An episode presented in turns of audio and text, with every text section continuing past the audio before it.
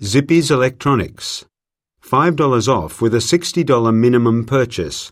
Offer valid through November 20th. 62. A. An upcoming sale. B. A delivery fee. C. A recent purchase. D. A type of appliance. 63. A. An item costs less than $60. B. She is in a different store. C. It has already expired. D. It is only valid for particular brands. 64. A. Lead the woman to some heaters. B. Order a device from a manufacturer.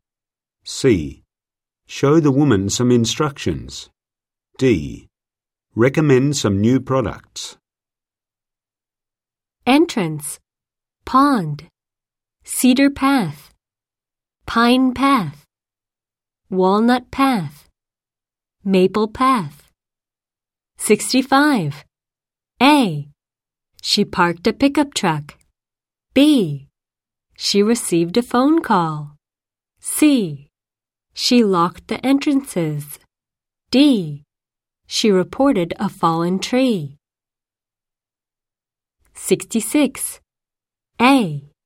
It is not open to vehicles. B. It is blocked by a truck. C. It is wider than the others. D. It is undergoing some repairs.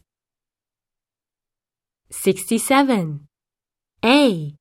On Pine Path. B. On Walnut Path. C. On Maple Path. D. On Cedar Path.